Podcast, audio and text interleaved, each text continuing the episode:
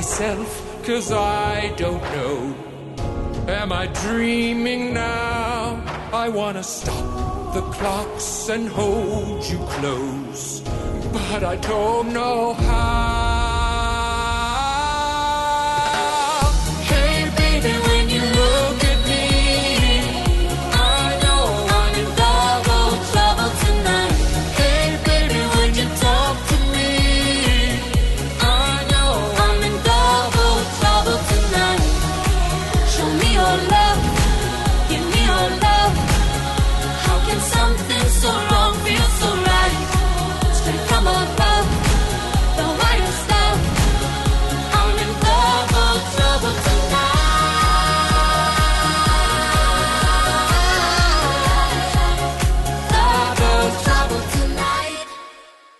Hola, ¿qué tal amigos? Sean todos ustedes bienvenidos a una edición más de su programa de cine favorito. Aquí les habla Miki Brijandes y una vez más me acompañan a mi izquierda o mi derecha. Creo que según yo ya había dicho de qué lado, pero otra vez se me volvió a olvidar. Eh, Livia Aro y Ángel Orduña. Saluden a la cámara. Hola. Y pues regres- regresamos en la edición semanal del programa para hablar un poco de noticias, este, estrenos del pasado y pues unos cuantos recomendaciones de las cosas que hayamos visto en la semana. Y pues en general lo que se nos ocurra, ¿no? Tenemos pendiente el tema de las telenovelas todavía, entonces podemos hacer parte 2. No sé qué telenovelas hayan visto esta semana, pero yo... Ya vi que en, en Amazon pusieron La Usurpadora y pusieron un montón de telenovelas. Una de Lobos. Si, si tienen Amazon, pueden quemarse ahí. Pero los remakes, no las originales, que es lo... Ah, Sí. es lo único malo, pero pues bueno. Si quieren sentirse señoras por un rato, pues ahí está. Ahí está la opción. Y pues, ¿qué más? Nomás, bueno, quiero, no les había dicho a ustedes, pero pues lo hago en general público. De que al parecer la siguiente semana a lo mejor no va a haber show, así que pues van a poder descansar de mí una semana, compañeros, compañeres. Porque ¿Todo sí, es. ¿Todo bien? no? ¿Mande? ¿Todo bien? No, sí, lo que pasa es que, digo, grabé un programa a la semana. Bueno, el que se va a estrenar, usualmente saco dos programas a la semana, pero y ambos los programas usualmente duran como una hora, hora y feria, ¿no? Pero no sé qué locura, este, me, qué insecto me mordió y grabé un programa épico como de dos horas y media. Entonces, con un, este, co- co-host, digo, con un invitado, que no voy a decir su nombre y lo van a descubrir después. Entonces, dije, como para sacar un programa de dos horas y media, casi tres horas, pues mejor va a ser el único estreno en la semana. Y ya luego retomamos actividades regulares dentro de dos semanas. Y aparte también para, este, no, no cansarlos a ustedes y, y se harten de mí pronto. Entonces les quiero dar como un break ahí de, de una semana, aunque sea, y para que vean más movies y poderlas comentar, ¿no? más telenovelas, muy bien. Más telenovelas. Es que la verdad es que me quiero quemar la usurpadora y no quería decirles. De hecho, como que noté que eso de para que no se cansen de mí sonó como a drama de novela también, ¿no? O sea, como ya que ya te está pegando acá el drama, el ponerte en modo señora ofendida. Victimizándose. Pues sí, sí tenemos ya como las luchas o las novelas, tenemos que empezar a crear como storylines, ¿no? Como dramas entre nosotros y que... No, y que vi que ustedes se juntaron sin mí, ¿no? Y así como y cosas así. También para que la Me gente... desplazado. Ajá, y para que la gente tenga una excusa de estar volviendo cada semana y digan, hey, ¿qué, qué pasa ahora en la, tel- en la telenovela, ¿no? Del, del, del show. Creo que mi- mis dramas favoritos de comedia basados en eso son unos que son de Sovereign Night Live y son como tipo de ese formato que es como de reality show, que tienen como un confesionario cada cierto tiempo. No sé si has visto ese segmento, está bien, Sí, sí. está bien chistoso, lanza. Pues tendríamos que hacer como un confesionario que cada quien grabe acá alguien con sus pensamientos verdaderos sobre el- los demás. Y cada cierto tiempo votamos porque alguien salga del show y que entre otra persona a reemplazarlo. Ah, eso estaría, estaría divertido. Es interesante. Pues bueno, ustedes, gente, voten, denle like si les interesa algo así. Hay que hacer gimmicks para vender, si no, no no vamos a llegar nunca lejos con el programa. Sí, sí, tenemos que hacer nuestros sketches, tenemos que odiar a otro youtuber, no sé si quieras este, odiar a alguien. Ah, sí, sí, tenemos que empezar feuds con otros youtubers. ¿Quién, quién podría ser? Bueno, yo no conozco. Uno de Tijuana para que el feud se sienta todavía más, más inmediato, ¿no? Ahorita va a salir uno, escena alertas. ¿Te fijas? Ahí está el clickbait, pum, pum, Ah, pues sí. 10 minutos más. Y algo de expectativa, ya tengo TikTok por fin. ¿Sí? Ah, Wow. Mira, mira, mira. Quédense al final del show para que nos comparta su link y sus experiencias de. Pero bueno, no, no nos digas nada. Al final del show lo- nos platicas. Eh, vamos, vamos a arrancar con noticias, con otras noticias más emocionantes. Seguimos hablando de la cruzada de Christopher Nolan con su película Tenet. Mantengo esa noticia porque en todos los programas desde que empezó esta nueva edición del show lo he estado mencionando, entonces ya siento como que es la tradición y lo voy a seguir mencionando hasta que se estrene su movie o no se estrene. Entonces, la última vez la novela se había quedado en que se iba a estrenar según el 31 de julio, pero otra vez Warner dijo que siempre no y la pasaron al 12 de agosto, que era la fecha donde estaba Wonder Woman y ahora Wonder Woman la pasaron al 2 de octubre. E Inception, que se iba a estrenar el 17 de julio, esa es la que pasaron ahora a la fecha de, de Tenet, del 31 de julio. Entonces ya que Inception le iban a festejar el décimo aniversario, esa la, la pasaron, o sea, nomás como que se desplazaron las fechas de una a otra, ¿no? Entonces, pues nomás les quiero preguntar como por tercera o cuarta opinión, digo, por tercera o cuarta ocasión, ¿cómo ven que el señor Nolan sigue aferrado? Y Warner nomás de poquito en poquito le va como aplazando su movie hasta que sea diciembre, pero van a decir, hey, no, ahí viene, ahí viene.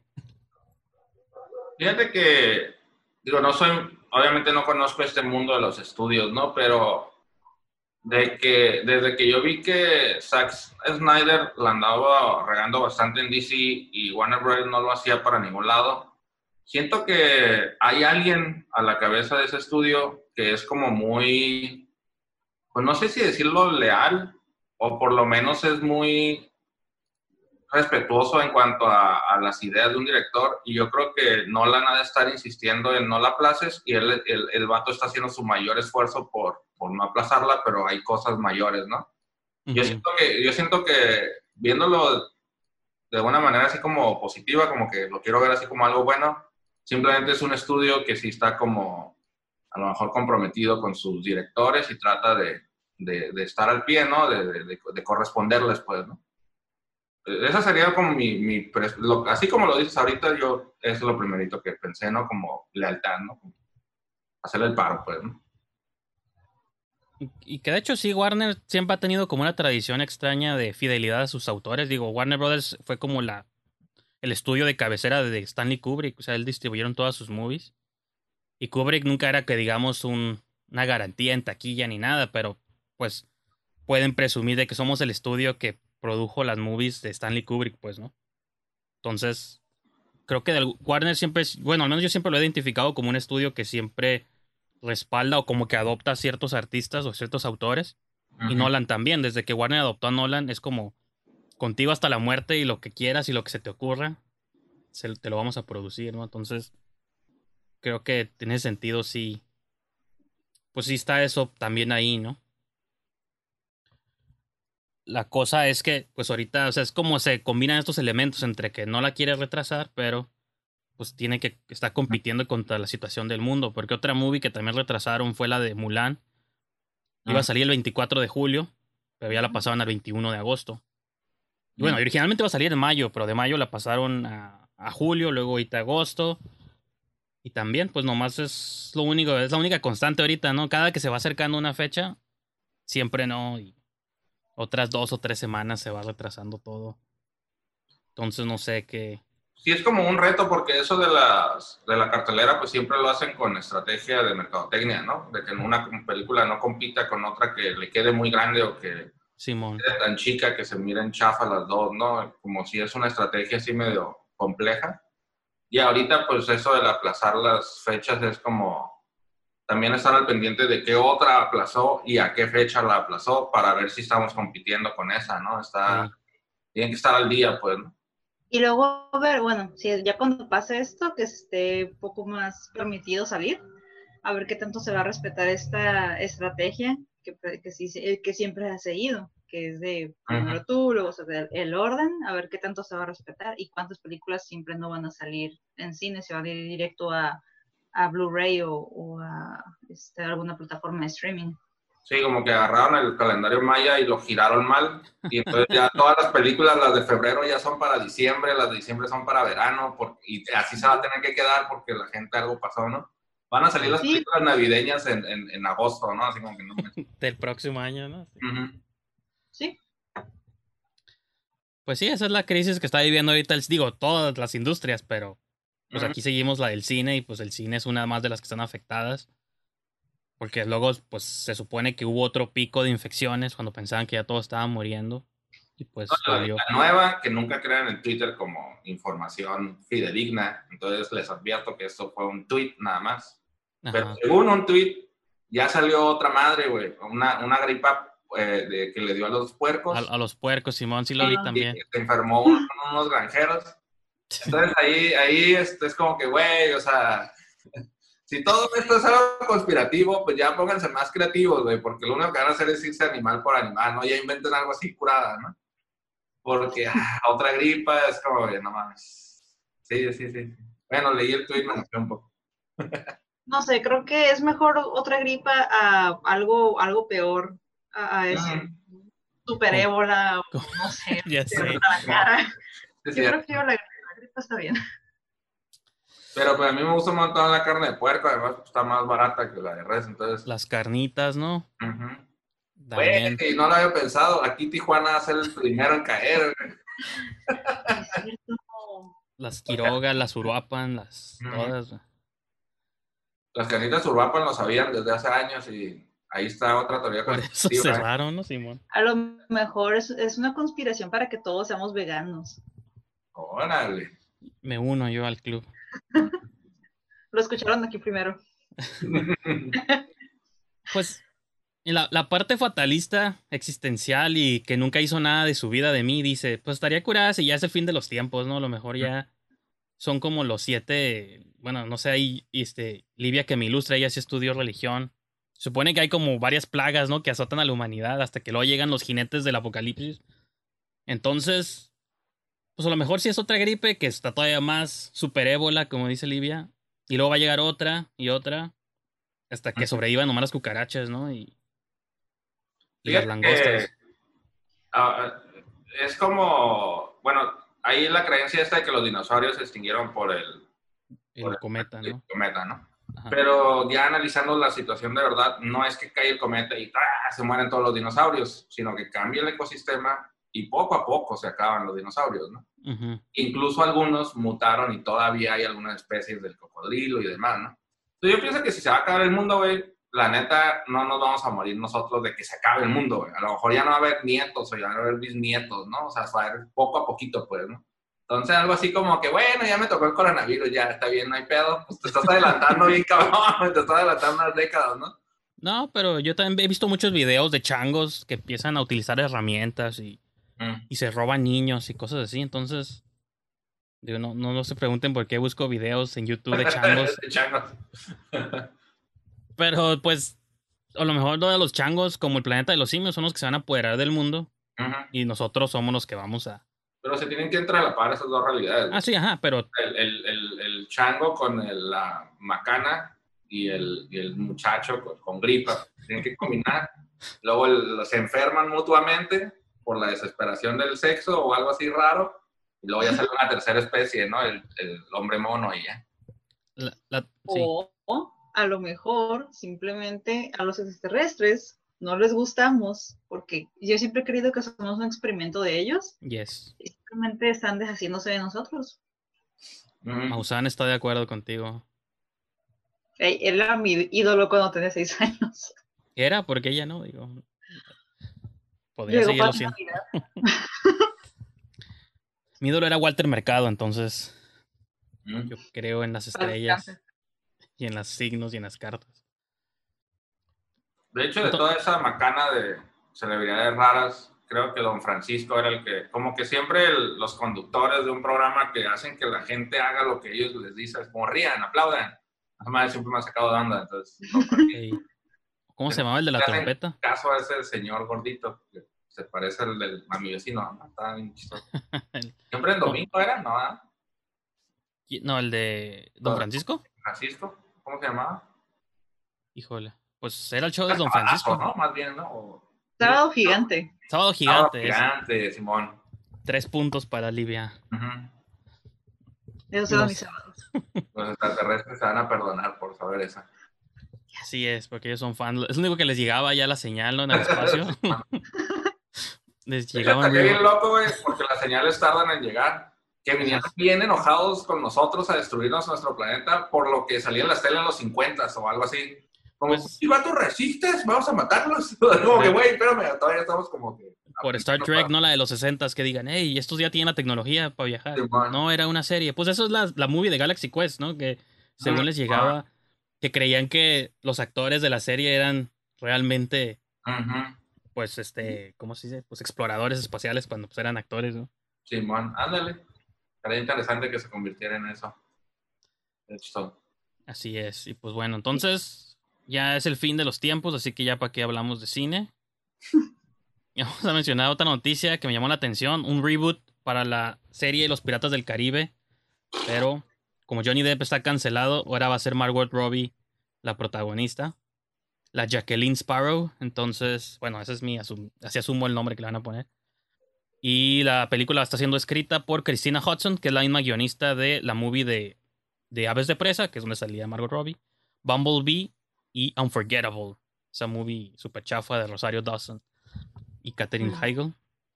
Entonces, pues ahora el poder femenino llega a las piratas del Caribe y encabezadas pues, por Margot Robbie, ¿no? Como la pirata principal.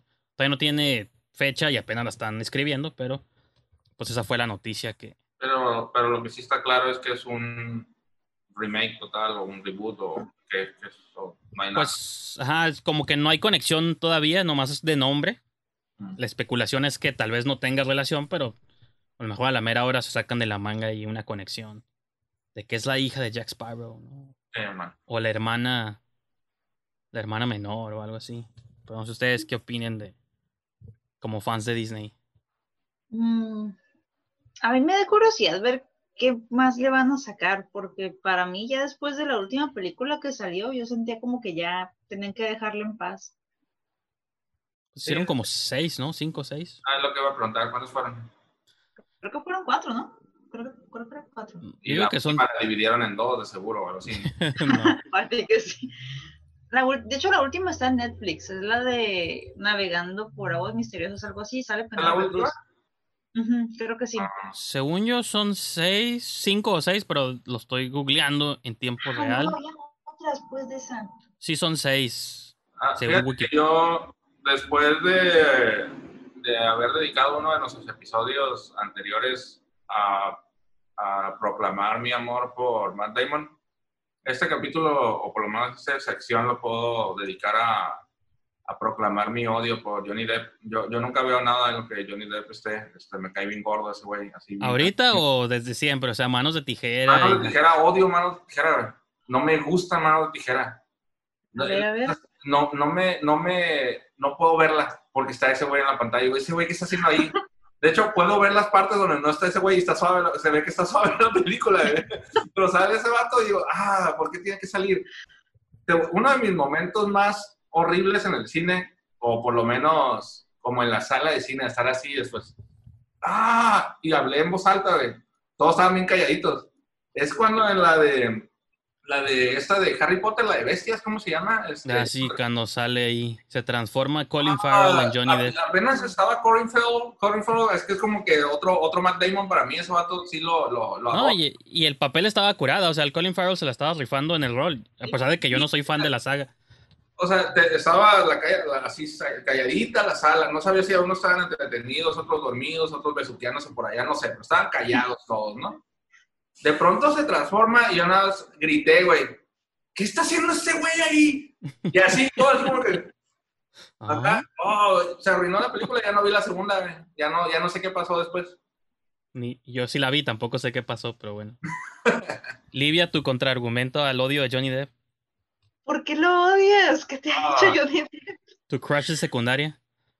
Mm, No precisamente, pero me gusta, me gusta verlo en pantalla, no me molesta, o sea, no soy fan como, como para decir que amo todo lo que hace, porque, por ejemplo, Alicia en el País de las Maravillas, no me gusta esa película, se me hace la cosa de las cosas más aburridas que he visto.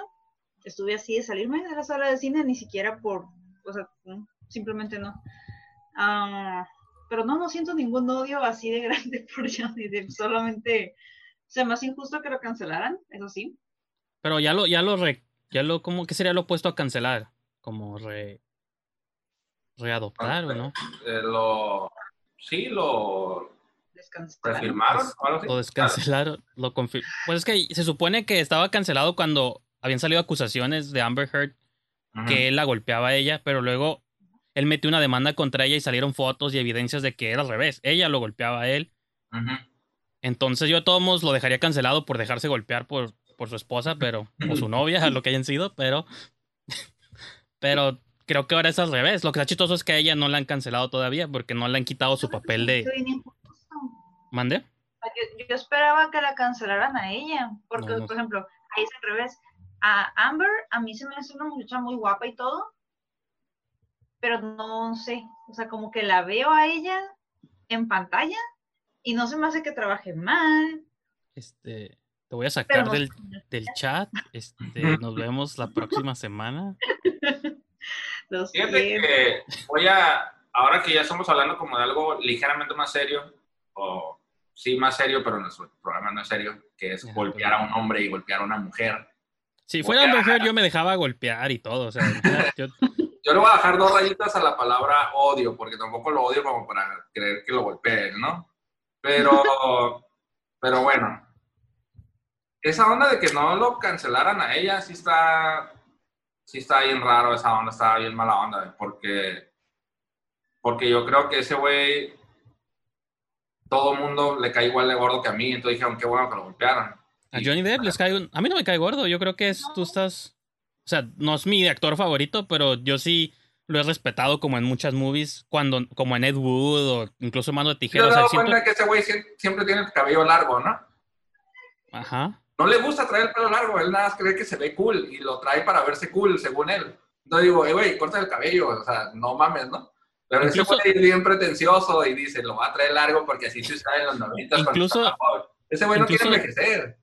Jack Sparrow estaba curada antes de que lo exageraran. En la primera movie estaba suave. Hasta lo nominaban a un Oscar. Me refiero que cuando hizo la 1 es difícil verlo hoy en día, pero era como, ah, está curada. No te voy a convencer, no me, inter- no me interesa convencerte, sino nomás platicarte de que yo no lo odio, porque ya me estás poniendo en un campo de hate y yo, hey, güey, tengo que Antes de. Jack Sparrow está- hay performances muy buenos. Estuvo, ah, aparte de Manos de Tijera, que ya dijiste que pues, no, no te agrada verlo, también estuvo en Sleepy Hollow. Esa es de Ah, Sleepy. Hollow. El barbero de Sevilla, ¿cómo se llama? Uh, en Sweeney Todd. Eso Pero no ¿por qué las ven? ¿Por, por qué las Yo- quieren ver? ¿Para hacerle paro a ese güey? ¿O, por qué quieren ver esas películas? No, o sea, por ejemplo, yo Alicia no, la- no las he visto. Las de Ah. Wonka tampoco la vi nunca, no me interesa verla. Ah, está bien rara Willy Wonka. Pero Bueno, no es por él, ahí está, es que también él y Tim Burton los tengo así como, como que odio las decisiones de Tim Burton y, y las decisiones de Tim Burton lo arrastran a él. Pero como dice Livia, ha hecho llama- otras movies. Ha hecho otras movies donde no. para mí, como que lo, lo o sea, Tim Burton no me molesta su trabajo, de hecho disfruté mucho su versión de Batman, es de mis favoritas, pero Cierto. es en Wonderland, es como que ya hubo un momento en que Tim Burton fue demasiado Tim Burton hasta para él mismo, entonces ahí ya fue como que... Bueno, no. sí, sirve cambiar un poco, dejar de hablar de, de este hombre que no creo que ahora van a hablar de él, este, Johnny qué? Johnny, Johnny, Johnny qué? Necesita Este, más, necesita más, más atención. Tim Burton a mí, para mí es un director que debió quedarse en el stop motion ahí. Y no porque el stop motion sea menos que el cine, a mí me gusta mucho la animación, más bien por todo lo contrario, porque creo que hubiera ayudado mucho a impulsar toda esa industria. De hecho, los dos directores que más me gustan por stop motion y que hacen stop motion rara vez es Tim Burton y Wes Anderson. Yo creo que esos güeyes se tenían que quedar ahí en el stop motion y hubieran, le hubieran hecho un parote a esa industria bien canijo. Pues por el peso del nombre, ¿no? De que son. Y más Tim Burton, porque Wes Anderson creo que todavía es un poco más de nicho. Tim Burton, quieras que no, pues. Sí. Tim. Pero también tampoco odio a Tim Burton, porque creo que su última buena movie que hizo fue la de los niños. ¿Cómo se llama? La casa. La, la escuela de niños para niños superdotados, ¿o ¿cómo se llama? Con Eva Green, ¿no? Ajá, con Eva Green. Aparte, digo, está curada por eso, pero. Miss Eh, Peregrine. y Ándale, Miss Peregrine y sus niños superdotados o algo así. Super especiales, algo así. Como. X-Men, pero con magia. Ándale. Es- Esa sí me gustó. Fue la última gran movie que me gustó de, del señor Burton. A mí se me hace que Burton, hubo un tiempo donde si escuchabas por Tim Burton, se, eh, se sentía esa, esa responsabilidad de tener que ir a verla. Ey. Siento que ahorita sigue siendo bueno, pero también saca cosas malas. Más bien, no, no es como que me desagrade, nada más, pues ya no es como sello de calidad, como le llaman, ¿no? Este, pero creo que eso les pasa a todos, pues a, a Tarantino, o sea, la última película. Claro que no. Este, ahora te voy a sacar a ti, Ángel, del chat, lo siento. Este, nos vemos dentro de dos semanas.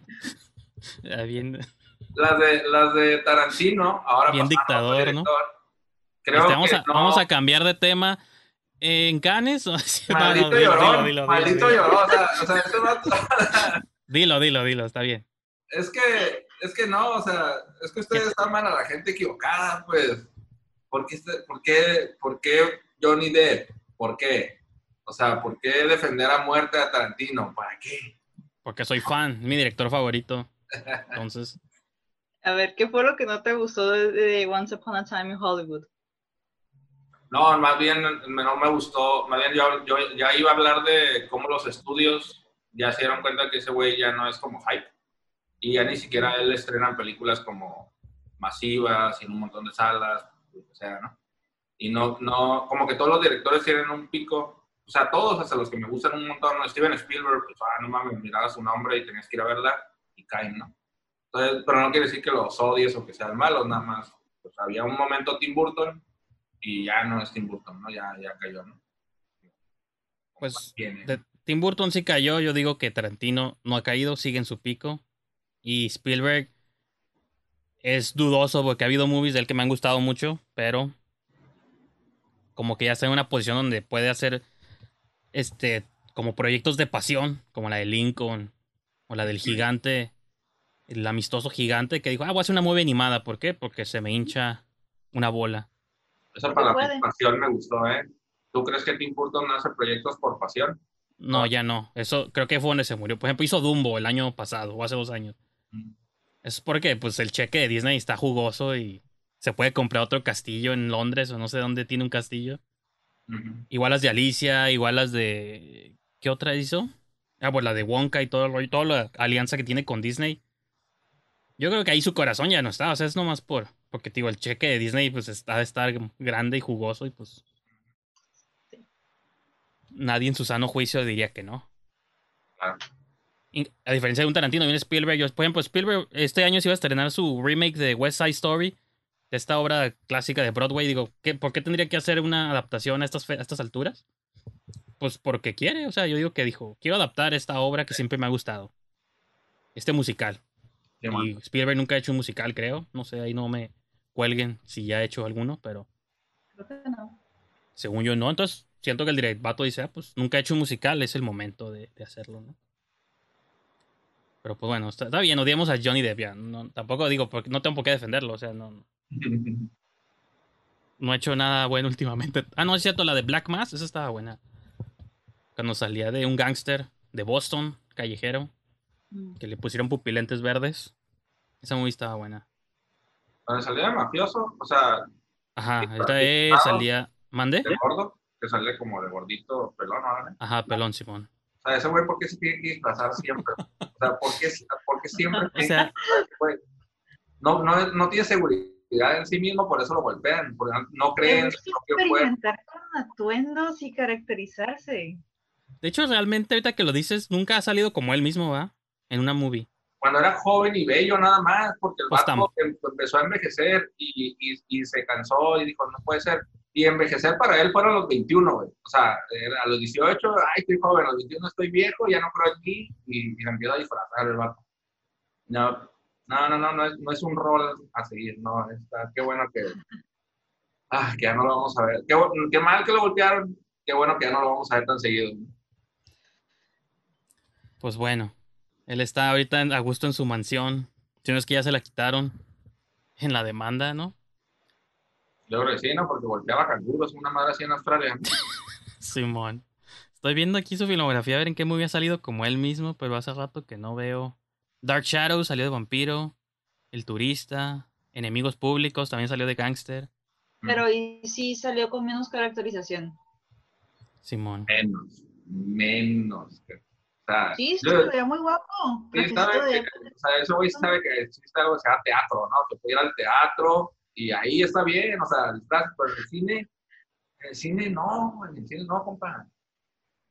Además que seas un X-Men o algo así. Estoy- Ya, ya- ya me deprimí. Voy a ponerme a ver episodios de, de Cuna de Lobos. No, este, vamos a te- tenemos que ir a una pequeña pausa comercial, sin comerciales, pero tengo que hacer un pequeño break. Sirve para que todos tomemos un respiro. Y vamos a regresar con nuestras top 5 películas de Johnny Depp. Así que, este, pues a ver qué elige cada quien, ¿no? Eh, bueno, pues vamos a un break y ahorita continuamos. by myself with this great big world before me, but it's all for someone else. I've tried and tried again to let you know just where my heart is, to tell the truth and not pretend. All I needed was to get away, just to realize that I was meant to stay. Where the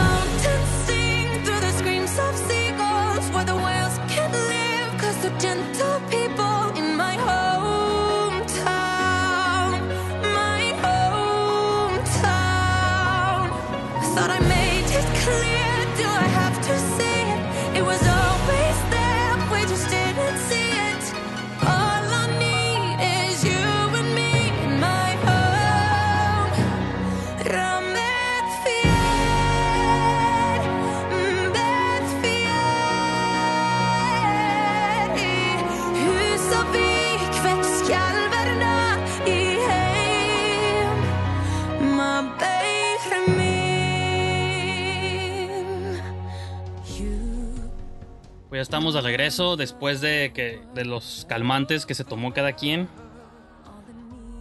Ángel ya le prohibimos hablar de Johnny Depp. Puro No hay que mate. poner ese nombre más, este no, está bien. Yo no creo en la censura, entonces. Y vamos a hablar de las movies que se estrenaban una semana como esta, pero hace 10 años. Y como probable. Vamos a hacer doble semana porque probablemente la siguiente semana no va a haber show. Como ya lo comentaba. O tal vez sí hay, si me convencen. Puede que sí, que sí haya. Pero ya no habría. Dije haya intencionalmente mal, ¿eh? No crean que. No sea, no sea blur. Este, pero en caso de que no, haga, no hagamos show, pues este, vamos a aventarnos dos semanas de una vez.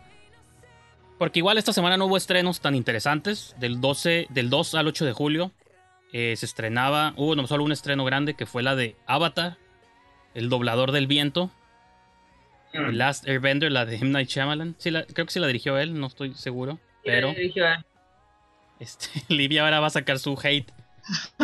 Este, mucha gente, yo, yo nunca he visto la, la animación, o tal vez ustedes sí me puedan educar al respecto, porque creo que ya habían dicho aquí previamente que eran fans. Pero entonces, más bien quiero su opinión sobre la movie, si la vieron, si no la vieron, y cómo destruyó, cómo se mió en todo lo que la caricatura planteó. Antes de que diga Livia, porque creo que ella sí va a ganar bien cabrón. este, yo la caricatura la acabo de ver este año, no la vi cuando se dio. La vi ahorita que está en Netflix. Y la película nunca la vi, entonces no, no, no tengo ni idea de qué hizo ese güey. Ahora sí, Livia, cuéntame, cuéntame qué le hicieron a esa caricatura de la que me acabo de enamorar este año. No veas la película, por favor, está horrible. O sea, si la vas a ver, mírala con morbo, yo creo, por curiosidad, si tú quieres, morbo. Pero sí, no, no. Am, ok, tenemos una caricatura maravillosa donde te muestra crecimiento de personajes, este, te muestra diferentes facetas en lo masculino y lo femenino, que ambas partes pueden ser sensibles, poderosas, crueles. Y luego está la película.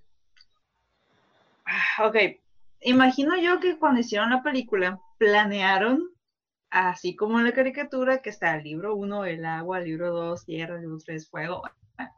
Imagino yo que eso querían hacer con las películas. Pero en la primera película que pues era basada en el libro de agua, no sé, como que realmente no supieron, para empezar, al menos para mí, no supieron captar bien la esencia de los personajes. Y aparte, algo que también no pude evitar notar al ver la película era cierto racismo, bueno, no sé si racismo sea la palabra adecuada, pero al elegir como que el color de piel de los personajes siempre he tenido conflicto con eso. Este, por algún motivo los villanos se veían un poco más oscuros que los héroes. Yo no chama la alguien oscuro. Es lo que yo pensé. ¿Por qué? A lo mejor estoy mal. Pero luego estuve platicando igual, ¿no? Con conocidos que también amamos la, la caricatura y notaron lo mismo que yo. O sea, curiosamente, los villanos están más oscuros. A lo mejor soy yo, a lo mejor es mi complejo de persona no caucásica. Yo digo que sí eres tú, porque M. Night Shyamalan es de la India, ¿no? Entonces, Lo sé, lo sé, y me, por lo general me gusta su trabajo, pero esta película en particular la odio con todo mi ser. Está muy mal, no capta la esencia de absolutamente nada.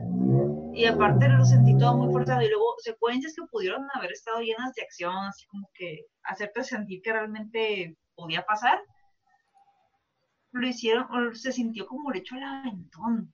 O sea, hay una parte donde se muestra como que maestros tierra peleando en la, la caricatura y Sí, se muestra una rebelión y se está muy bonito. Bueno, eso pudieron, pudo haber sido algo muy épico en la película, ver maestros en la vida real, maestros tierra aventando piedras gigantes, haciendo coreografías impuradas y no, o sea, ni siquiera por la acción valía la pena ver la película. O sea, no, sé qué le pasó, por, porque por lo general me gusta ver las cosas que hace o que propone, pero aquí siento como que o el tiempo se le fue encima o había muchas personas diciéndole qué hacer o tenía que complacer a mucha gente o Pues, no o sea, sí, hace, hace 10 años, digo, los estudios, aunque no han cambiado tanto, en 10 años se han cambiado lo suficiente en cuestiones de inclusión y que representación y esto. Digo, todavía la gente se queja y creo que no está perfecto el, el sistema, pero me imagino que hace 10 años, no sé, digo, no sé si se acuerdan, ahorita no me acuerdo en qué año salió, pero la, una que hicieron de Dragon Ball Z también, Mm. que tampoco la vi y nunca fui muy fan de la caricatura, pero pues, o sea, el- para empezar los personajes, pues no son los mismos de la movie. O sea, ni sus razas, ni sus, ni lo que hacen, ¿no? Entonces sí, eran otros tiempos. De, hecho, de los tiempos de esta película de Avatar, ah, ya estaba, hubo una pequeña oleada de películas asiáticas o inspiradas en, en lo asiático, pero eran gringas, ¿no? Como, que sí hubo un pequeño, unos dos, tres años donde había muchas películas así de... ¿Era de esa época? ¿Fue con esa necesidad de hacer otra película este, con esos toques? ¿O porque, qué dices que qué año era? Mira. 2010. Porque estaba muy de moda esa del dragón y el no sé qué madre, ¿no? También donde vuelan en el viento y son samuráis o O chinos. el tigre y el dragón, ¿no? Sí, Eso fue Pero antes. eso es como 10 años atrás todavía. No es de ese boom de hagamos películas como esa que pegó, o algo así. Yo, yo lo veo más como esta moda de hay que adaptar cosas, propiedades de basadas en otras cosas, si sean libros, sean cómics o caricaturas. No sé si Avatar haya sido un manga primero o no, ahí sí lo desconozco, o fue directo serie de televisión. Pero yo sí lo mandé. Según yo, según- es una serie animada de Nickelodeon directo. Ajá, entonces yo lo veo como eso, de que, ah, que hay que adaptar algo. ¿Qué adaptamos? Ah, pues adapten esa animación. A lo mejor sí fue una tendencia de las cosas de caricaturas ya las podemos animar al 3D, como esa, esa tendencia de animar como a mundos de 3D, ¿no? Como que, porque sí está como medio rara el, el que hagan esta película. Y luego con ese director. Pues sí, tú. Hubo un momento donde Shyamalan, porque hizo esa movie y luego hizo la de Will Smith de After Earth también con Will Smith y su hijo. También nunca la terminé, nomás vi como media hora.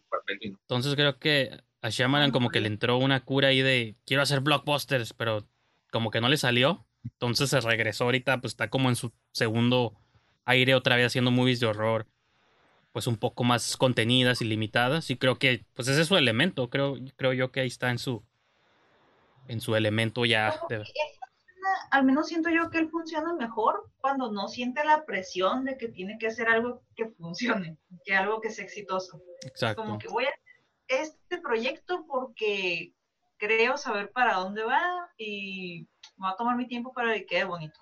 Ujú. Y por eso fue que después salió The Visit en el 2014, 2015, si no, no mal recuerdo. Sí, luego hizo Split y ahorita Glass y creo que por ahí viene, está produciendo otra movie de horror.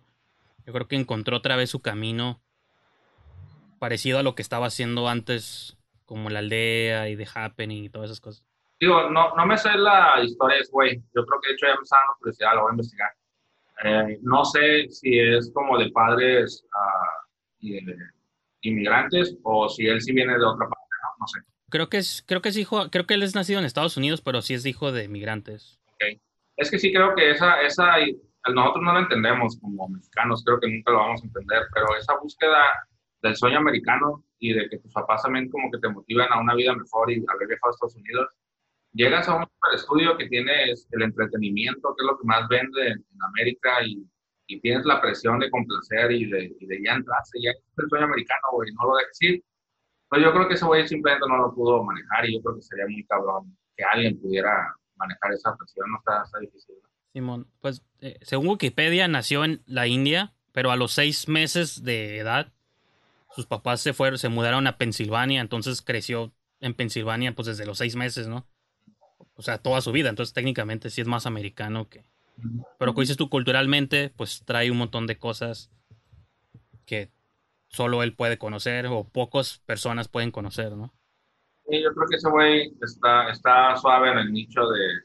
Es un buen artista, pero no está listo para complacer a la industria. Entonces, eh, tiene que ser todavía él nada más. ¿no? Porque las películas pequeñas están, están curadas, las están... Simón. Y pues bueno, pues entonces fue el, gran desastre que se estrenó. Se estrenó en Estados Unidos, en México llegó este, semanas después. En México apenas se estrenaba una movie que hablamos la semana pasada. Del 2 al 8 se estrenaba Twilight Saga Eclipse. O sea, llegó acá una semana después. Tuvimos la fortuna de verla en cines. Los que la llegaron a ver, yo no, no la vi nunca en cines, pero pues no vamos a dedicarle otro episodio a esa movie tampoco. Eh, se estrenó también la de Te Amo, Philip Morris, con esta de Jim Carrey y Iwan McGregor, que nunca la vi, pero pues por ahí una comedia ahí que anda suelta.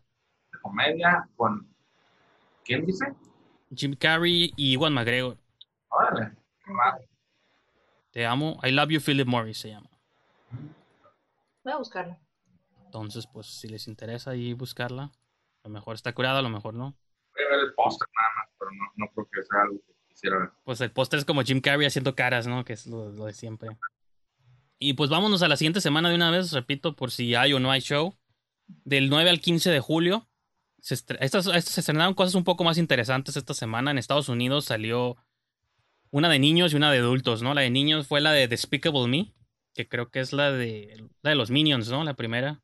No de Minions solo, pero donde el mundo conoció a los, a los Minions. Mi villano favorito, ¿no? Se llama en español Pues esa fue la primera que salió, se estrenaba, el mundo conocía a estas criaturas amarillas que tomaron por sorpresa a la humanidad. Y para adultos se estrenaba la de Predators, de Nimrod Antal, producida por Robert Rodríguez. Que yo siempre he dicho que está curada, o sea, esa movie pudo haber engendrado sus propias secuelas, nomás que pues, ahí la dejaron. Y también se estrenaba en Estados Unidos en edición limitada, o sea, en, en cines selectos la de Rec 2, apenas estaba la saga ahí como la de Rec a la mitad. Entonces, pues creo yo que eso, eso estaba interesante. Y en México salía de Karate Kid, que ya había salido en Estados Unidos, ya lo habíamos comentado aquí. Finalmente llegaba a México. Y la movie de Changwook Park Thirst, esa movie de vampiros, no sé, algunos, no sé si ya la vieron o no, pero es como una de las movies menos conocidas ahí de, de Park Chang-wook, o Chang-wook Park, no sé cómo lo, Luego a veces los nombres salen invertidos. No quiero ser ofensivo, pero siempre lo lees como depende de la fuente, de fuente lo lees de diferente manera, ¿no? Pero pues no sé, hay alguna de estas movies que mencioné que les llamen que les hayan marcado o llamado la atención. Mi villano favorito, Predators, Rec 2, este, Thirst, Karate Kid. La de Predator, de, la- producida por Robert Rodríguez, esa me gustó mucho a mí también. De hecho, se me hizo raro que no, que no le siguieran. Sí, que era una historia como de. O sea, de, esa de personajes como reunidos en un solo lugar diferente. Era en otro planeta, ¿no? Spoilers, pero suponía que los Predators secuestraban humanos, como la de Hunt, esta que salió este año, creo. O sea, de no Blumhouse. visto. Ah, pues de donde sale Emma Roberts, ¿no? Que reúnen a como a diferentes personas de diferentes partes del mundo. Los avientan a una isla. Bueno, en The Hunt es como en una. como en una granja ahí de, de cacería, ¿no? La de Predators es en un planeta completo, el planeta de los Predators. Pero sueltan a los humanos. Cada uno tiene diferentes habilidades. Y pues, los Predators juegan a cazarlos, ¿no? Entonces, esa idea estaba, estaba curada. Ellos no saben que, que están en un planeta. No, Otro. despier- despiertan Lo así. descubren después. Ajá. Porque sale Morpheus por ahí y les platica, como si es como su papel de siempre, ¿no? Es el que revela la verdad. Sale ahí Morpheus y les dice, hey, ¿ustedes creen que están en la Tierra? Pues no. Pues es como medio spoiler, pero pues igual y ya la vieron todos, ¿no? Digo, ya pasó hace 10 años, creo que no importa si lo mencionamos. Este, No, como los, los Predators van agarrando, como no sé, cada semana, cada mes, cada cierto tiempo, agarrando un bonchecito de alguna especie. Con que, ¿qué toque este día? Ah, ok, humanos, ok. Entonces agarran su bonchecito de humanos que tengan algo en común. Esto- este grupo son desconocidos, pero sí tienen algo en común. Y lo van descubriendo poco a poco. Como si fueran Es- dioses. ¿Mande? Como si fueran dioses. Los están Simón. controlando. O los Juegos del Hambre también, como esta idea de... Y nomás con el afán de cazarlos, ¿no? Sí. Sí, nada más para eso. Que, o sea, ahí sí me hace suave porque siempre he dicho, si vas a sacar una película de algún tema que ya se exploró, o sea, con algún personaje que ya conocemos, pues es bueno darle como que el twist, algo diferente, algo fresco. Y está bastante suave en ese aspecto, en varios. Ok, muy bien. Eh, ¿Por qué nadie está hablando de Trek 2? Este, no entiendo. Porque- Eh, Trek 2, ¿ah? ¿Dice Trek 2? No, Rec 2, Ah, Trek 2. la Uh, española. ah, no, este, pueden hablar de Trek si quieren también, o sea, está, pero, pero no, ¿ah? Pues salió mi villano favorito. ¿A ti te gusta la animación? A lo mejor eres fan de esa. Eh, estuvo, estuvo, eh, Los no le- caen gordos, la verdad, no, no no diseño. Ya odias. Es el episodio de Ángel odia todo, ¿no? Entonces. Es que no sé por qué los pusiste todos juntos, o sea, ponme a Johnny Depp a un lado del Minion y estoy en el infierno, o sea, ya sé que me dio COVID y morí, ¿no? O sea, o de hecho, estoy empezando a cuestionarme eso, ¿no? A lo mejor estás en el purgatorio, estás esperando a que llegue por ti el. ¿Cómo se Ah. llama? El de la canoa ese que según te cruza al inframundo. Sí. una canoa, Hay, hay, hay un mito, creo que ni siquiera es, es como griego, ¿no? Pero el que según te lleva con Hades en una góndola. Sí, sí sé cuál es, pero no, no, no es el nombre, pero Pues sí. bueno, ahí, si nos quieren dar clases de mitología griega, pues o decirnos en qué películas de ese personaje las vemos y ahora ya vamos a ver. No me voy a poner a Pues en Hércules sale, ¿no? No sé, hay movies donde pues Ah, lo, lo referencian porque pues es muy de la leyenda de cuando te mueres o vas a quieres visitar a Hades, pues Sí. ocupas tomar este viaje en ¿Nunca en fue un caballero del Zodíaco ese güey? Bueno. Pues Creo que sí salen los caballeros del Zodiaco. Eh, en la, en la movie de, ¿cómo se llama? La de Jack, la de casa que Jack construyó, hay una referencia también a ese personaje.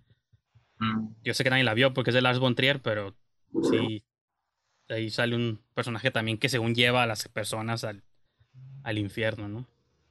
Pero pues bueno, a lo mejor ya estás ahí, Ángel. Tenemos tarea. Johnny Depp siempre haciendo lo suyo. Entonces, a- va a ser Johnny Depp el que te va a llevar a ti en tu canoa. Ya sé.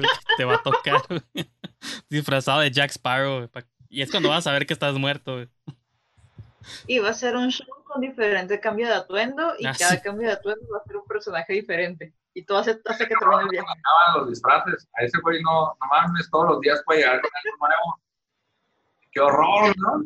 Qué horror. Un día va a llegar disfrazado de mexicano. No mames, ese güey, qué pedo. Pues, de hecho, en Willy Wonka también ah, lleva gente en canoas, ¿no? Entonces ahí está ya la referencia. Está la, está la referencia. Adelante. Pues bueno, Ah. chicos, va- vamos a entrar a la recta final del show. Antes de pasar al, al review, que vamos a comentar, yo creo nomás una movie o dos, tal vez. Bueno, vamos a dejar que Livia nos reco- es- Creo que es ese, ¿cómo se llama? ¿Dónde? Caronte. Mm. Tenía una caro un caronte. Mal chiste. bueno, vamos a pasar a la siguiente sección. Ay, antes de entrar al review de la semana, digo, voy a- hay una sección sorpresa que no venía ahí en las notas. Porque, de hecho, esta debió haber estado entre, entre las entre las noticias y las y las- los estrenos, pero se me olvidó, entonces. Eh, cuando la semana pasada o hace dos semanas hablábamos de que Michael Keaton regresaba al universo DC y que, pues, de algún modo con eso, de esa manera iban a abrir la puerta que todas las movies alguna vez de DC iban a estar, podían estar conectadas gracias al Flash. Pues empecé como a excavar y dije, ¿qué otros personajes me gustaría de la historia de DC que estuvieran conectados con el universo actual? Entonces hice un top 10. Entonces, ustedes no lo van a ver ahorita, pero en la edición final voy a... Vamos a poderlos ver aquí como a la izquierda o a la derecha. De mis 10 personajes que me gustaría ver regresar a esta nueva reiteración del universo DC. El número 10 es trampa porque no es un personaje, pero es un objeto. Que es el Batimóvil de los 60 de la serie de los 60 Digo, si todo está conectado, pues estaría curada que regresara a la pantalla, que alguien lo manejara, ¿no? En noveno lugar, no sé si sabían, pero en el 84 hubo una película de Supergirl, que era como un spin-off de la serie de Superman de los 70s. Como que algunos productores dijeron, "Eh, vamos a hacer Supergirl. Este, entonces, la actriz Helen Slater interpretó a Supergirl en aquel entonces. Curiosamente, ahorita ella sale en la serie de televisión de Supergirl como la mamá de Supergirl. Entonces, ya se me adelantaron un poquito ellos en conectarla. Pero si las movies algún día necesitan como una Supergirl mayor, porque ya está como en sus 50, adulta, pues podrían este, darle trabajo a Helen Slater para que repita ahí su papel de, de super chica. En octavo lugar, si son fans del básquetbol, Shaquille O'Neal alguna vez interpretó a Steel en 1997. Y Steel es un personaje de, de DC Comics, entonces esa movie fue un mega fracaso de taquilla, nadie la vio y los efectos están súper chafas, pero pueden buscar ahí un clip de, de la movie. Y pues ahorita que está de moda el básquet otra vez con The Last Dance y todo el rollo, pues a lo mejor Shaquille O'Neal puede reinterpretar su papel de Steel. En número 7 tengo un empate entre cuatro actores. Arnold Schwarzenegger, Uma Thurman, Alicia Silverstone y Chris O'Donnell de la película de Batman y Robin. Mm. Los podrían regresar. Si ya están todos conectados y Michael Keaton va a regresar, pues ¿por qué no regresar a Arnold también como Mr. Freeze?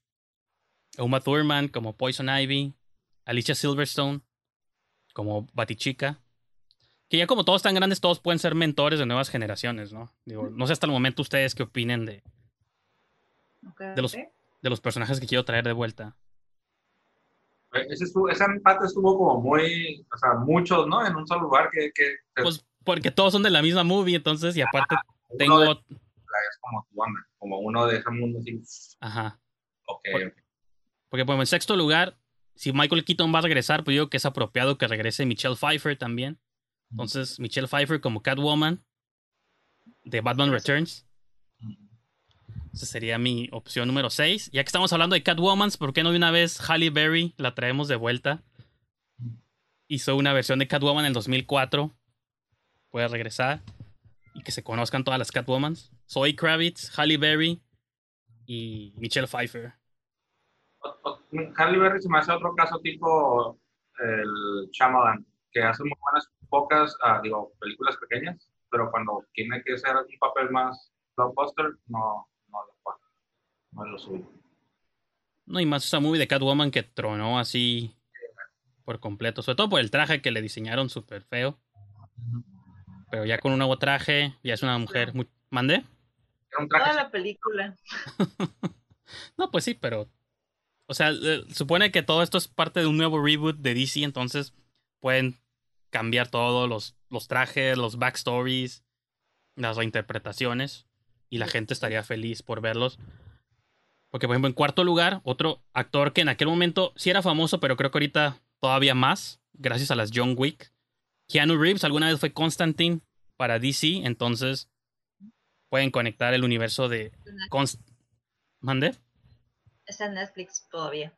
Ajá, y aparte traería los elementos del horror, porque DC tiene como una ala de horror que son los de Justice League Dark, que son liderados por Constantine. Y sale Satana y Swamp Thing y todos estos personajes que son como más oscuros del universo. Liderados por un Keanu Reeves. Podría ser Constantine otra vez, ¿no? Ok, va. Me agrada, me agrada, sí. En tercer lugar tengo a los personajes de Watchmen en el 2009. Zack Snyder hizo Watchmen. Y ahorita está la serie de moda. Entonces puede ser desde el Doctor Manhattan de Billy Kudrup, Sil Specter de Malin Ackerman. Patrick Wilson no puede regresar porque él ya sale en Aquaman, el actor. Pero pues, en, en Watchmen él era Night Owl. Ahora es. No me acuerdo de quién sale, pero sale en Aquaman, ¿no? El mismo actor. Es Entonces. el villano. Ajá, es el malo. Pero Malin Ackerman o el Doctor Manhattan podrían conectarlos y así conectarías Watchmen con DC. Entonces sería. Ese es mi tercer lugar. Nos acercamos al final. En segundo lugar, ya hablábamos de ella hace unas semanas. Megan Fox de Jonah Hex. Como Talula Black. Creo que es momento de que Megan Fox resucite su carrera fílmica. Y qué mejor. Digo, ella- su, su historia estaba ambientada en la época de los vaqueros. Tendrían que ver un rollo ahí de un portal que la traiga al presente, pero. ¿La traiga Flash? Pues sí, Flash puede, la ocupan por alguna razón, ocupan una pistolera del pasado y se la traen. Que yo les recomiendo que no googleen el personaje en el que está inspirado. Se llama Talula Black.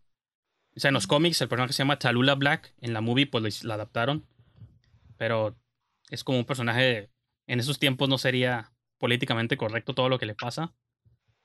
Pero le pueden dar como un resignificado a su personaje. Y pues finalmente llegamos al primer lugar. Pues el único que falta que no he mencionado, y que también ya se hizo ultra famoso. En número uno tengo a Ryan Reynolds como Linterna Verde. Pueden finalmente redimir esa horrible película. Sí. Ryan Reynolds ya es famoso, pero ahora es cool porque es Deadpool y Detective Pikachu y no sé qué tanto. Y pues lo pueden regresar como Linterna Verde y redimir. Si lo redimieron como Deadpool, ¿se acuerdan la primera versión que salía acá con la boca sellada y las espadas y todo súper chafa? Horrible. y se pudo redimir al personaje bajo nuevas mentes creativas, porque creo que Linterna Verde, interpretado por él mismo, pueden redimir el personaje.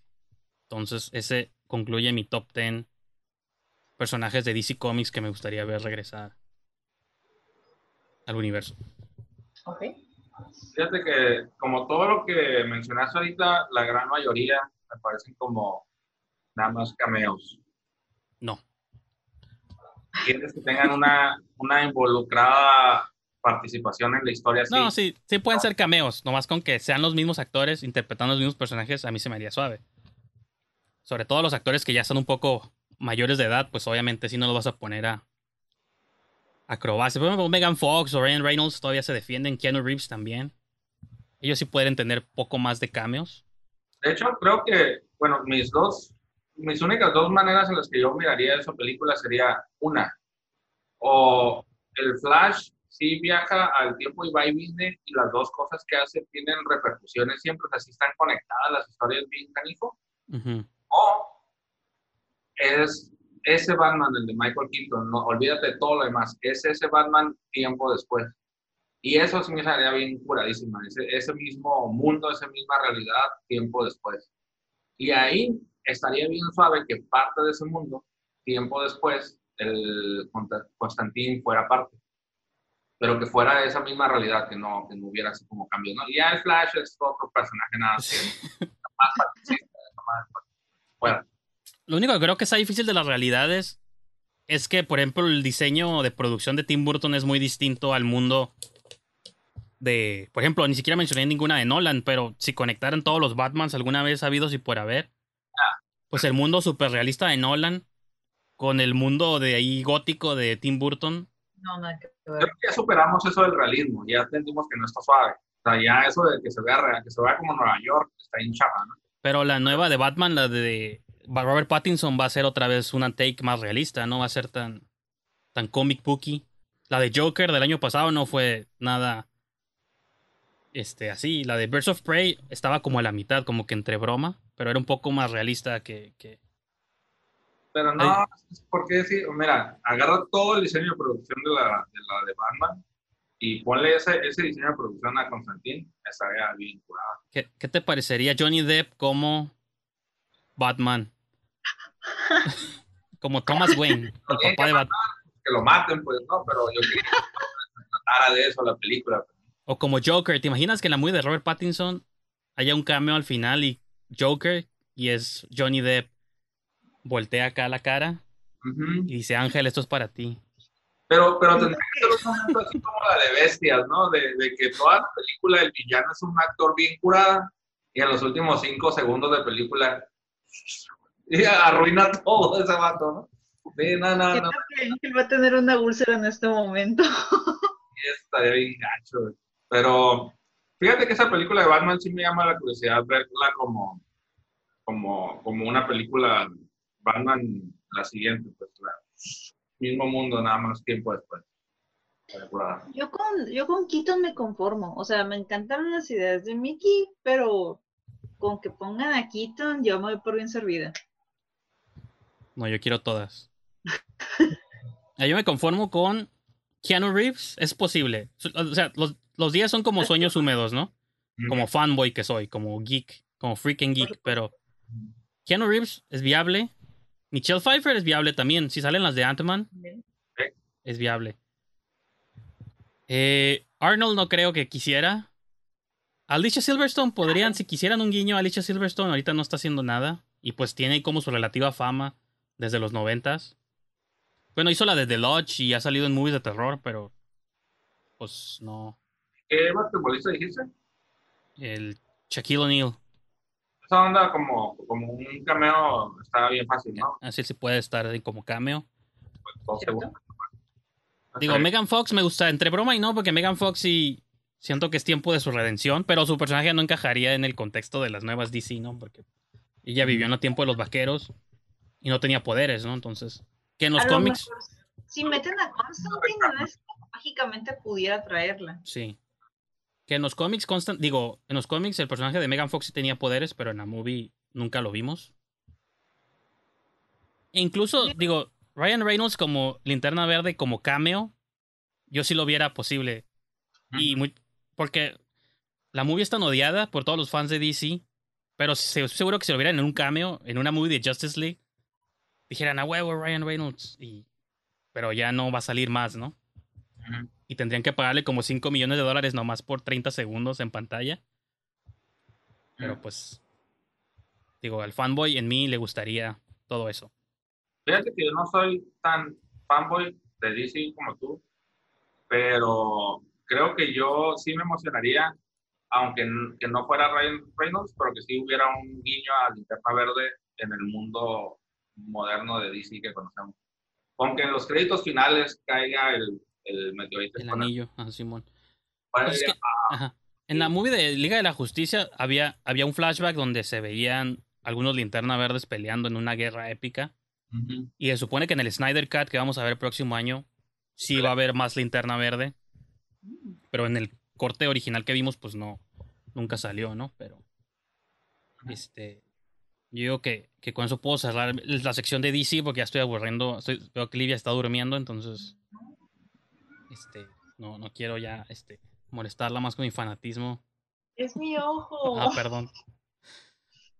Pero bueno, igual y, y por cuestión de tiempo vamos a ir a, un- a nuestro último break del show.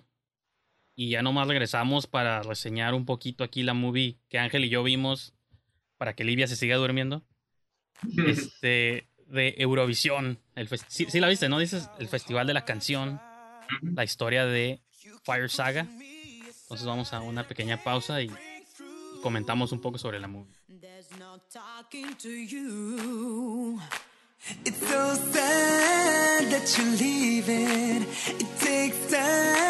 To believe it. But after all, it's said and done.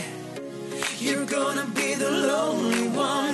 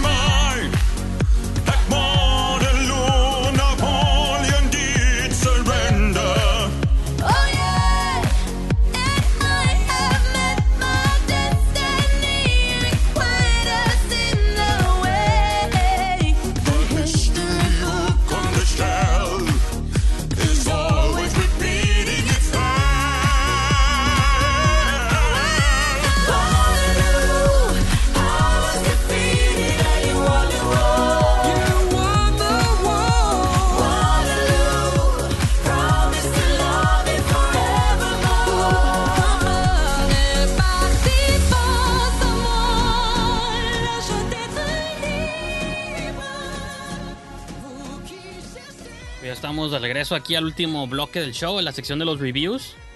Y pues por ahí nos, nos- bueno, entre comillas nos dimos a la tarea, ¿no? Porque hubo personas que no lo hicieron.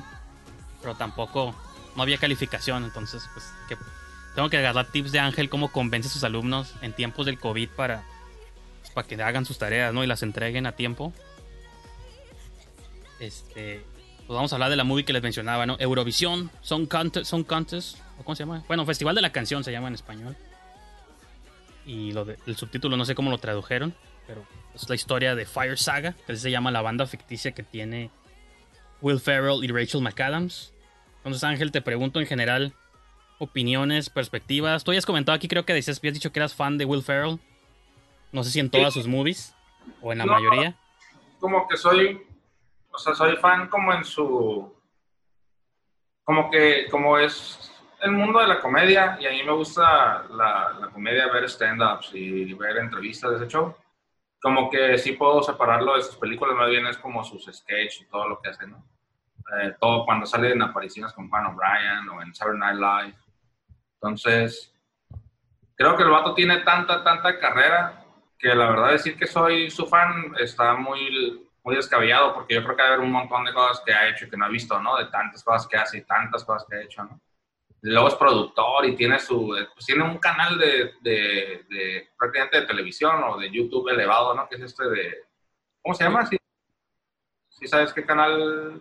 Ah, El canal no, pero por ejemplo, la. Esta- Fan or Die o Laugh or Die, ¿no? ah, sí, es Funny or Die, ¿no? Funny or Die, Simón. Simón. Pues de hecho, esta, movie es producida por Gary Sánchez Productions, que es, es la productora de él con Adam McKay, que pues, también ha dirigido movies. Entonces ellos tienen Gary Sánchez Productions. Entonces esta movie, cuando empieza con el logo de ellos, que para mí ese logo es sello de garantía, porque ya sé que me espera una movie bizarra. Difícil de, de catalogar, ¿no? Pero te- me- digo, como preámbulo, a mí la movie sí me gustó, no sé, pero tal vez me gustó más que la mayoría. No sé tú en qué, en qué, con qué sensación te quedaste.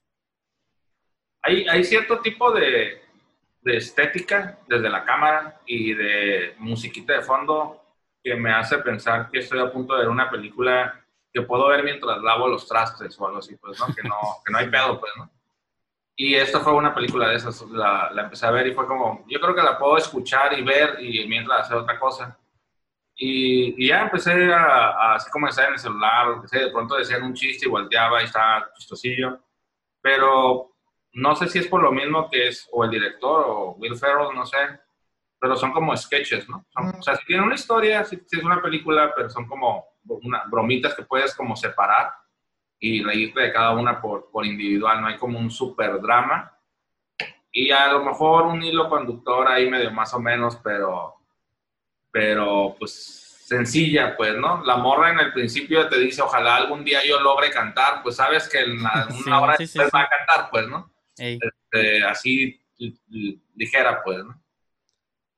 Sí, en ese sentido de como de reinventar algo, pues creo que la movie sigue todas las convenciones y arquetipos de esas historias de personas de un pueblo chico que aspiran desde nace una estrella. O sea, cualquier movie que hayamos visto en los últimos años o desde siempre de, de personas de un pequeño pueblo que, que sueñan con pues, ser famosos, pues sigue todos esos, ajá, todos esos tropes, todas esas convenciones. Y ya sabes qué va a pasar y sabes que en algún punto en el guion se van a pelear y luego se van a reencontrar otra vez y en ese sentido entiendo pues que es como se siente como refrito de un montón de cosas, pero y ahorita que hablaba de DC, o sea, como otra cosa de la que soy como muy fan o siempre me considero fan es de lo bizarro del Festival Eurovisión. Creo que, a mi parecer, creo que la movie malamente necesitaba como que las personas que lo vieran tuvieran como una conexión preexistente con este festival. Porque muchas personas, o muchos reviews que he leído, la catalogan como que es una movie que se burla, ¿no? Como de, ciert- de ciertas personas. Pero esas personas son las que concursan en ese festival. Los que no sepan, este, Eurovisión es un festival que se hace cada año, donde compiten todas las naciones europeas, mandan a su mejor artista y pues los van descalificando y van pasando y cosas así. Creo que de los ganadores más famosos de ese concurso son ABBA en los 70s y Celine Dion en los 90s, ¿no? Son como los, los únicos que han tenido como una carrera que digas, ah, sí, sí los conozco, ¿no? Obviamente cada año ha ganado alguien diferente, pero pues no sabemos Y siempre son personajes muy bizarros, visualmente bizarros, este, con estilos de música muy extraños. En el 2006 creo ganó una banda de heavy metal finlandesa que estaban todos disfrazados y luego produjeron una película de terror que se llama Dark Floors. Entonces siempre son como personajes y en esta movie hay cameos, ¿no? Hay un número musical donde vemos un chingo de gente bien bizarra. Ah, pues son cameos Sí, de, de ganadores de años previos, ¿no? O concursantes de años. Entonces, creo que era como un chiste que había como que primero entender o ser fan de para que la movie tuviera como un poco más de sentido. Yo, yo, a mí me cae gordo hasta cierto punto. No, tampoco me, me molesta mucho, pero cuando estoy sintiendo que estoy viendo un montón de cameos que no sé qué estoy viendo. Yo empecé a ver el musical y dije, no, no, un chingo de gente famosa que no conozco de seguro. O sea, ya empezó a salir y dije, nah, o sea, ¿quién es esta gente? No la conozco y, y Ey. debería de conocerla, es mi responsabilidad, debería conocer a esa gente. Y, y, y sí me sentí así, el, el, el- el montaje sí está así como de ahí te va otro, ahí te va otro, ahí te va otro, y es como que no sé quién es, no sé quién es, no sé, como que... y, pero fíjate que yo, yo no yo, eh, esa es, me gustaría que platicaras un poco más sobre esa burla a, a Eurovisión, porque, o a Eurovisión, ¿cómo se llama? Eurovisión. Sí, pues como la movie Eurovisión. Fíjate que no, no terminé de... Creo que eh, la película comienza siendo una burla porque tú ves a Will Ferrell disfrazado y creo que a Will Ferrell es muy difícil no decir está en su papel. Es muy Ajá. difícil. Sí, lo, sí, sí. decides, está disfrazado ese güey. Está muy cabrón ver- creerte lo que así es él, ¿no? Ey. Pero conforme avanza la película, yo cada vez era como, no se están burlando de Eurovisión. Son chistes alrededor de este mundo, pero como la que, o sea, no, no sé, no sentí que estuvieran burlando del... del, del- Ajá, ese, ese, es el, ese es el rollo. De que, por ejemplo, no sé si vieron Casa de mi padre, que también es producida por Will Ferrell, actúa él mismo. Y la movie es como una entre burla, parodia, homenaje, como todo al mismo tiempo, de las movies mexicanas, ¿no? Ujú. De las películas rancheras, de los videohomes, de películas de narcos, o sea, era como como que Will Ferrell se obsesiona como por ciertos fandoms o ciertos nichos bien absurdos que nadie más que él y su productor, entonces como que si vamos a hacer una movie hablada en español y homenajear al cine mexicano y nomás porque porque tengo el poder para hacerlo. Como que siento que Will Ferrell dijo Eurovisión, ¿qué es esa cosa bizarra que nomás les gusta a los europeos? O que nomás es muy famoso allá, pero en, en, en otros continentes del mundo nadie lo conoce. Dijo, vamos a hacer una movie en torno a eso que es como entre burla, entre homenaje y, y lo vamos a dar como a conocer porque saben que la gente le va a dar play porque sale Will Ferrell y Rachel McAdams, ¿no? Que digo, yo soy fan, pero igual no la conocen tanto como él. De hecho, yo creo que es, no sé, quiero creer mejor de Will Ferrell porque como que sí me cae bien. Creo que no lo hizo por el dinero. No, pues Creo no, que yo, sí, creo yo que sí tampoco. pasión, ¿no? Este. Sí, no creo que haya dicho que está de moda en Europa. Eh, No, creo- aparte, ese festival está desde los 50, o sea, es como algo muy de nicho que solo él, o sea, no que solo él, que cierta gente conoce. Y de hecho, en, en la entrada de, digo, de Wikipedia dice que el vato el año pasado fue a Eurovisión con Rachel McAdams, se chutaron todo el concurso y estuvieron eh, behind the scenes viendo cómo funcionaba, cómo eran los concursantes, o sea, como que sí hubo un estudio de él y de los productores para cuando él lo, lo adaptaran, trataran como entre burlarse, pero homenajearlo y respetar. O sea, es que el concurso, busquen clips en YouTube, el concurso en sí mismo es absurdo. Entonces, como que él nomás dijo, pues vean lo bizarro que es, y ya desde que me vean a mí con pelo largo, se van a dar cuenta de lo extraño que es, pues, ¿no? Sí, yo, yo, bueno, en casa de mi padre, por ejemplo, cuando medio lees o ves entrevistas, te enteras de que ese güey anduvo en México un ratillo, pues, ¿no? Como que sí se, por lo mismo que es comediante, eh, le gusta ver lo absurdo de las cosas y, Simón. y absorbe todo, siempre está observando y criticando, ¿no? Ese güey se fue de vacaciones a Europa, vio esa madre, se le hizo un loco, dijo, güey, ya sé qué vamos a hacer, ¿no? Pero yo, yo, a mí me queda claro que no se, no se burló del, del concurso, o sea, se le hizo bizarro, pero Ajá. una cosa es que algo se te haga raro y otra cosa que te burles. Simón. Desde el momento en el que no hay un villano, el, el- al final el disque villano en realidad nada estaba agarrando cura y al final dice, qué bueno que esta morra se la rifó. O sea, no, no hay un villano, pues no, o sea, y te quedas como, no me ese güey bien, de, bien el, esto Eurovisión es un deporte. Hay que saber ganar, hay que saber perder, y aquí no hay villanos. Y es como, güey, eso me es un chingo de respeto. No te estás burlando de, de, de Eurovisión, ¿no? Simón. Todo- esa, esa parte estuvo tripeada, creo que fue lo que más me gustó. Y, y creo que en general por eso es que la movie me terminó gustando porque no la sentí como las movies de Adam Sandler o algo así que se burlan como de algo. Aquí yo sí los, yo sí lo sentí como, como dices tú, que sí le importó al vato y sí lo hizo chistoso porque pues natural todo lo que él hace tiene que tener un pie en la comedia. Pero es que también siento que se burla de las movies europeas como, como esta idea de que es un clásico niño, es un joven pescador, ¿no? Y su hermana, o sea, como hasta habló con muchos rollos del cine europeo así medio bizarro, güey. Y lo hizo como a su estilo, pues, ¿no? Entonces, eso, eso me gustó. Y pues Livia no la vio, entonces Voy, ella... voy a ver la película. Voy a ver la película. Te quería porque que- sale. Fíjate que aunque no la hayas visto, me gustaría que comentaras qué opinas de Will Ferrell. Este, ¿Te llama la A mí me atención? encanta. A mí me gusta mucho lo que él hace, o sea, lo- porque es una, a mí me parece que es de lo más divertido que puedes poner en una pantalla. No Sí. importa, no importa qué, pero, o sea, yo sé que si va a estar ese güey en, en la pantalla, me voy a reír de lo que sea que haga. No, sí, la movie, Padre, sí. Perdida. Hay una, hay una que me encanta, es de mis favoritas. am, hay donde, donde es un patinador de patinando hasta la- hacia la gloria, creo que se llama en español. Ajá, pues la de Ah, Blades of, Glory, ¿no? Que sí es... No sé Sí, que es, es básica, ajá, es- está, que de hecho, pues con todo lo que me est- estoy escuchando de Eurovisión, entonces es como que siento que va a ser como eso, pero siento que va a ser algo así, porque en ningún momento tampoco, digo, yo, cuando, yo cuando veo sus películas no siento que se burle de algo, hace chistes sobre temas de los que quiere hablar, pero no creo, no, no, nunca lo he sentido como una burla o algo que pudiera ofender o algo así. Sí, como que no es alguien que esté jugando con eso de llegar hasta el límite, ¿no? No es de esos eh, comediantes que quieren crear controversia, ¿no? Es chistoso nada más y ya. pues, Sí. de Y si se llega a reír de alguien, es más que nada del mismo, pero hasta ahí. Sí. Ujú. Por Sí, eso sí. me gusta mucho. Pues entonces digo, ahí está la recomendación de para los que son fans de Ferrell o de Eurovisión, o si lo conocen, pues dense un paseo ahí por Digo, ABBA, pues a mí me gusta mucho el grupo y sé que digo, son famosos porque ahí se dieron a conocer y de ahí salieron y tuvieron carrera, ¿no? Post Eurovisión.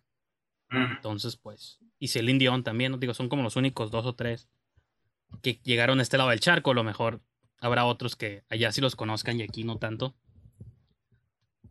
Y pues ¿Es la, la muchacha, eh, la anfitriona? la su como su compañera o la, Ajá, la actriz. Su, su, no creo que sea mi hermana, pero sí. Ah, pues Rachel McAdams es la que sale en Doctor Strange y Ujú, Simón. este, bueno, ha hecho un chingo de movies, ¿no? Pero Yo sí, yo sí la ubico bien canijo, pero se me fue el nombre. Pues ella también se la, se la rifa. o sea, esa- pues creo que como ella sí es actriz, digo, no que Will Ferrell no sea actor de verdad, pero ella sí es actriz con potencial de, de Oscar, que nunca ha ganado un Oscar, pero creo que tiene el potencial. Eh, este pues creo que los momentos emotivos de ella están más curados que los de él, porque los de él no puedes no verlos como que es un chiste, porque sigue siendo Will Ferrell con su cara, pero cuando ella tiene... eh, La ¿Mande? única vez que lo he visto serio es en esa película donde está escuchando la voz de la narradora y sabe que se va a morir. Ah, sí es cierto. Se llama... Fue muy buen performance. Sí, él, él podía... Él me gustaría verlo como tipo Adam Sandler, pero cuando le dan papeles como el de Uncut Gems. Ujú. ¿Sí le dieron? ¿No hay una? ¿O, o era un póster que, no, que era falso? Hay una donde sale bien súper serio, creo que con esta morra, y salen bien serios, y es una morra así, la película se ve como que es un drama. Nunca la vi, por eso no sé si era Y, falso. y hizo un drama con Kristen Wiig que se llama Una adopción mortal, A Deadly Adoption. Pero bueno, hablando de fandoms bizarros, esa era como.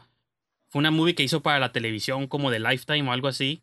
Pero se burlaba un poco y homenajeaba ese tipo de movies súper melodramáticas, intensas.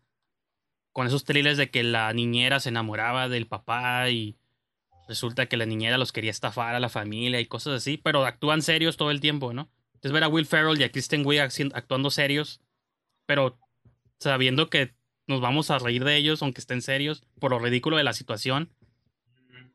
Porque luego resulta que la niñera estaba embarazada y dice que está embarazada de él y que no sé qué tanto.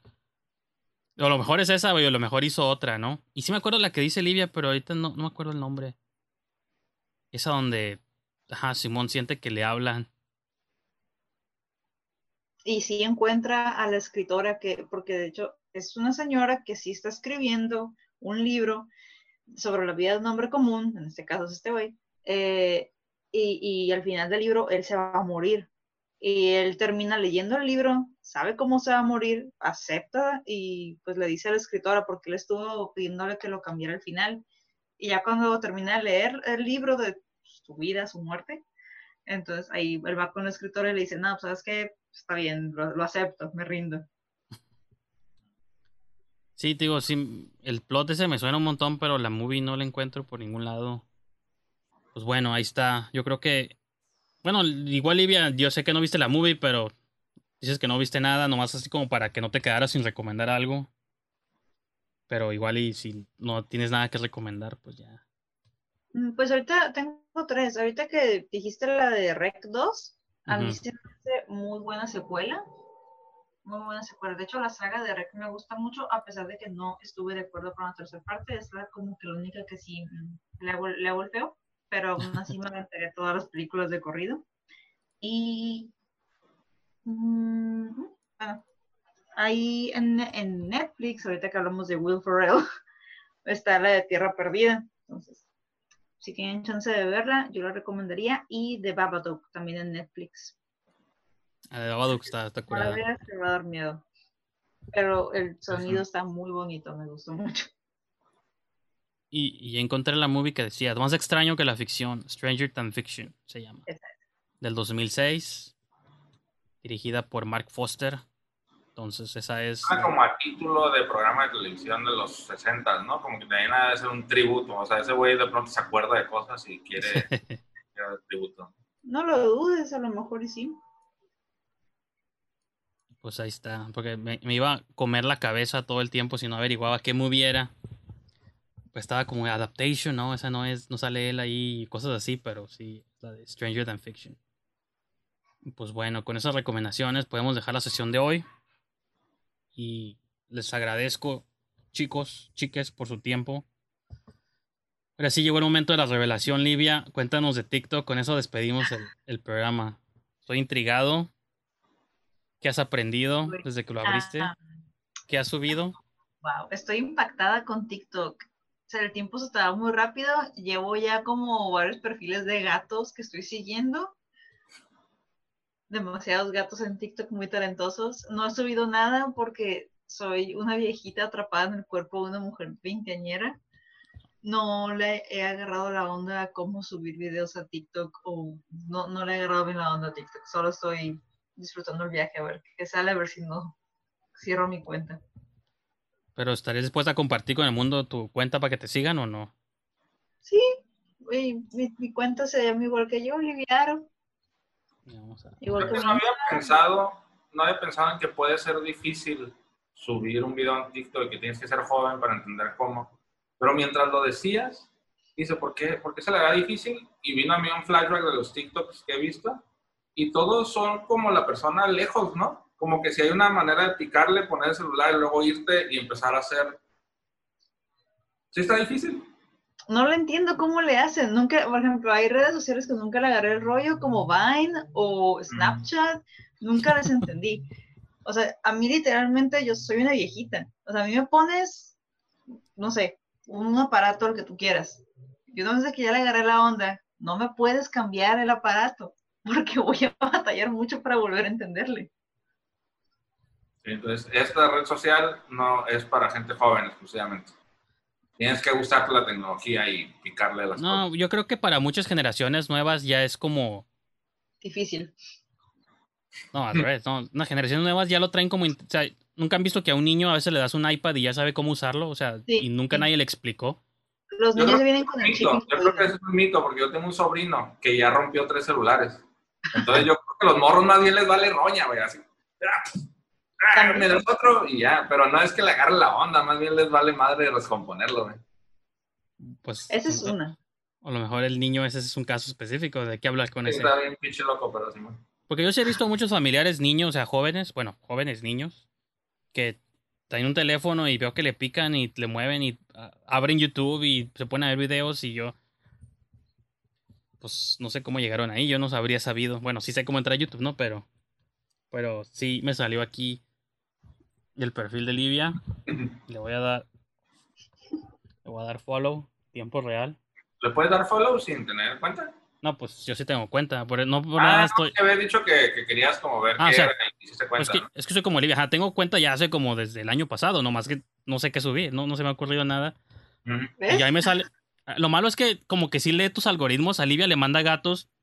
A mí me pone puras chicas bailando y no sé por qué, yo nunca me suscribí a eso. Y coreografías y cosas así bien bizarras. Pero De pues hecho, bueno. la gente a veces no cree eso, ¿no? Cuando te sale algo en la pantalla y te sale una morra bien buena y dices, ay, ¿por qué estás viendo eso? Que no le piqué nada, a lo mejor le piqué hace tres años, a lo mejor hace, a lo mejor en cada junio se me ocurre picarle eso y Facebook dice, este güey cada junio quiere ver una Exacto. morra, ya lo pone, ¿no? Y solito O se abre. no cambien, no, o simplemente no cambien de hashtag, simplemente le siguen a ver qué más hay en el mismo hashtag y el algoritmo y se queda. Porque es lo que a mí me pasa con los gatos. Comencé con un gato y siguieron como 500 después de eso. Es que sí sabe, pero yo no, yo nunca me metí a eso por accidente, me empezó a mandar cosas. Se- y se, se me bajó la aplicación de Pornhub nomás porque sí, yo, hey, ¿por qué me bajó la aplicación? Yo Porque nunca, Tengo tres horas descargadas de esto, porque tengo tres horas de videos de, no manches, te pagaste. Pero ya no, no, no uses Tik- TikTok se puede usar para ver pornografía, entonces ya me está interesando. No, no, no. Bueno, Ah. No. no, a lo mejor no públicamente. O sea, hay mucha gente que sale casi encuerada, ¿no? Pero, pero no. Yo me imagino que es gente que sí es del mundo porno y pues está en las redes sociales, ¿no? O es gente loca, rara, que es como la cura ahorita. Ey, ese es- no le digas, Livia. El chiste es que él abra un TikTok y investiga por sí mismo. Es como la Matrix. sí. Solo lo puedes descubrir. No te puedo decir lo que es lo real. Tienes que descubrirlo por ti mismo. Ya, ya caímos nosotros en TikTok, sigues tú, Ángel. Por el lado de la pornografía, creo que están este, logrando hacer que, que yo descargue esa aplicación y descubrir cuáles son sus... Habiendo tantos portales para hacerlo, ¿por qué tendrías que bajar esa para eso? Te puedo pasar ahorita unos 10 links que tengo aquí en mis favoritos. Ex, Xvideos, Ah, no, Xhamster. pero lo- lo- lo Pornhub, YouPorn. Ok. Bueno, con esas, Salió el acento norteño ahí, pero sí. con esas recomendaciones de la semana. Y los invitamos a que sigan a Livia en TikTok para que se anime a subir videos. Y ahora forcemos a Ángel de que abra su TikTok. De Cinepífisis tienes que estar ahí por la marca, tienes que promover el brand. Entonces, nomás por eso solo te estás tardando un poco. Consumir pornografía independiente. O sea, no manches, o sea, pues bueno, entonces, thank you chicos por haberme acompañado una vez más en una sesión mágica. Y no sé cuándo nos volveremos a ver, pero sí, estén seguros que pronto. Y ya, nomás. Ahí los dejo y nos vemos para la próxima.